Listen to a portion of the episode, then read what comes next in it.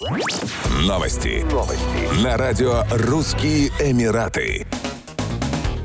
Государственная прокуратура Абу-Даби начала расследование дела с участием женщины арабского происхождения, разместившей в социальных сетях видеоролик оскорбительного содержания. Речь идет о перепалке, произошедшей на книжной выставке в столице ОАЭ. Женщина опубликовала ролик без разрешения потерпевшей. Таким образом, ее обвиняют во вторжении в частную жизнь. В частности, обвиняемая разгласила информацию о предыдущей судимости потерпевшей, чем нарушила закон и общественный порядок. Ранее прокуратура ОАЭ напомнила населению о суровых наказаниях, включая включая штрафы и лишение свободы за нецензурную брань в социальных сетях и мессенджерах. Размер штрафов доходит до 500 тысяч дирхамов, 136 тысячах долларов. Речь идет о наказаниях как за прилюдные оскорбления, так и за клевету с использованием электронных носителей информации. Тех, кто оскорбит государственного служащего, ждет более суровое наказание.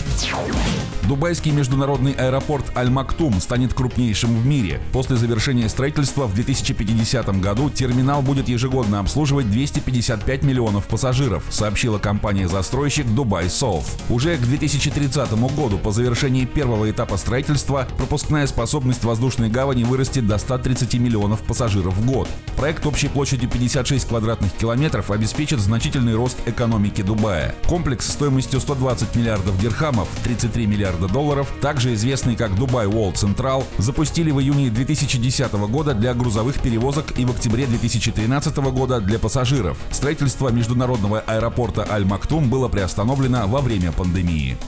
Еще больше новостей читайте на сайте RussianEmirates.com